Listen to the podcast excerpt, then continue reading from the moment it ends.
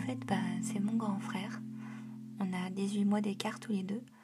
Et euh, du coup, c'est vrai que, en grandissant avec si peu d'écart, personnellement, euh, moi j'ai toujours trouvé qu'on avait une, relation un petit peu de jumeaux. Je pense que j'arrive à comprendre ce que peuvent ressentir les jumeaux.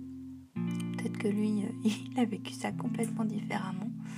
Mais moi, c'est vrai que quand j'étais petite, bah, c'était vraiment un besoin, quoi.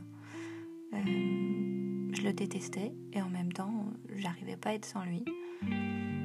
Et euh, du coup, Manu, donc euh, il a 18 mois de plus que moi.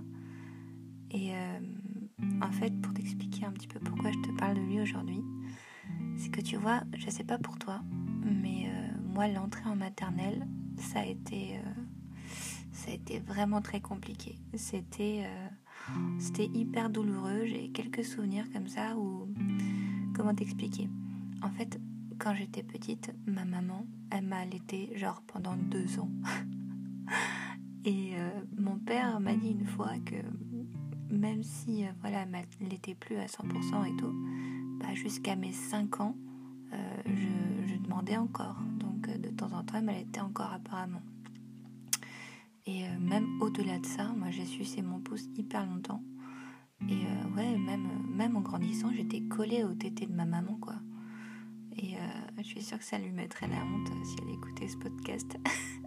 Mais c'est vrai que je la tripotais tout le temps en tétant mon pouce. C'était, voilà, j'étais très, très, très attachée à ma maman petite. Ma maman, c'était vraiment bah, tout mon monde, quoi. Au-delà de ses tétés et de mon pouce, il n'y avait rien d'autre qui comptait, quoi. Et euh, du coup, euh, je me revois en maternelle euh, en train de littéralement de hurler, quoi. C'était. c'était. c'était tout mon monde qui s'écroulait. On me séparait de, de mon espace vital. On me séparait de.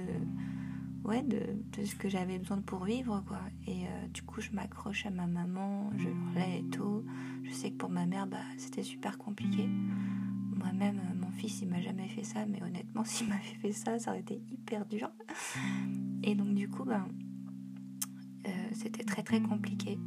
Et je, me rappelle que, euh, bah, tu sais, quand les parents ils partent, on les rassure et tout et tout. Puis après, le gosse, il fait sa vie, quoi, tout simplement. Dès qu'il voit plus euh, le papa, la maman, au bout de 5-10 minutes, en général, ça se calme. Il se met à jouer, il voit les autres copains et voilà, il dans le meilleur des mondes, tout va bien quoi. Et euh, je dis ça parce qu'en fait j'ai été auxiliaire de périculture pendant longtemps, enfin pendant un certain temps, et du coup euh, c'est ce que j'ai pu euh, remarquer. Et en fait, bah moi je me calmais pas en fait. moi, j'étais littéralement détruite à chaque fois que j'étais séparée de ma maman. Je, je pleurais, je me calmais pas et je me rappelle d'une fois où en fait bah, je me calmais pas, mais genre je dérangeais tout le monde. je dérangeais tout le monde parce que bah parce que je pleurais, je hurlais, euh, je me voilà, je, me, je consolais pas, vraiment, j'arrivais pas à me consoler et personne n'arrivait à me consoler. Et donc du coup, on m'avait mis au fond de la, salle, je sais plus c'était une espèce de préau une classe, mais on m'avait mis au fond et j'étais assise sur ma chaise et euh, tu sais quand tu respires quand quand tu pleures là, quand t'es petit, comme ça, j'arrêtais pas quoi. Je, je pleurais, je me calmais pas. Et euh, tout le monde m'ignorait au final. Comme si en fait, euh, bah, ce que je ressentais ne comptait pas, comme si c'était pas important, alors que pour moi c'était. J'étais mal quoi, j'étais vraiment très très mal. Et euh, je sais pas qui a pris cette initiative, mais je me rappelle que du coup, je devais être ouais, en première ou deuxième année de maternelle, je sais plus. Cette première, parce que je, suppose que la deuxième année, quand même, j'ai réussi à me faire à l'idée que, que bon, tout allait bien se passer à l'école et que voilà, je pouvais me séparer de ma maman un peu. Mais du coup, mon frère, lui, qui était dans la classe au-dessus, euh, bah, ce qui s'est passé, c'est qu'on m'a amené voir mon frère. Et euh, je me revois en train de marcher, tu sais, euh, dans ces couloirs, là, ces longs couloirs de, d'école primaire ou maternelle avec du parquet. Il y a, y a plein de il y a plein de porte-manteaux sur les côtés avec les noms des enfants, des petits, des petits dessins avec leurs noms. Il y a toutes leurs affaires, leurs sacs à leurs doudous. Et et je me vois marcher sur, par, sur ce parquet et j'entends même, bah, le, je me rappelle de ce parquet qui, qui, craque, quoi, tu vois. Et en fait, je vois tout au loin une dame avec mon frère avancer vers moi, quoi.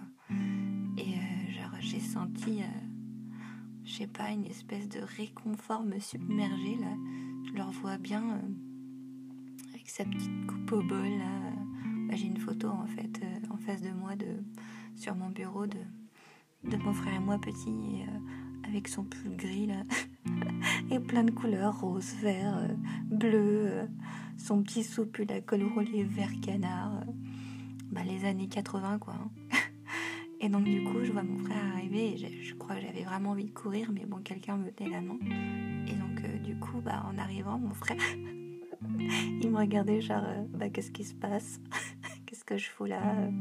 Genre, pourquoi m'a-t-on sorti de ma classe en fait et, euh, et puis du coup, bah, je sais plus, mais je vois quelqu'un lui dire quelque chose et mon frère me prendre dans les bras parce qu'au final, bah, il n'avait pas le choix quoi.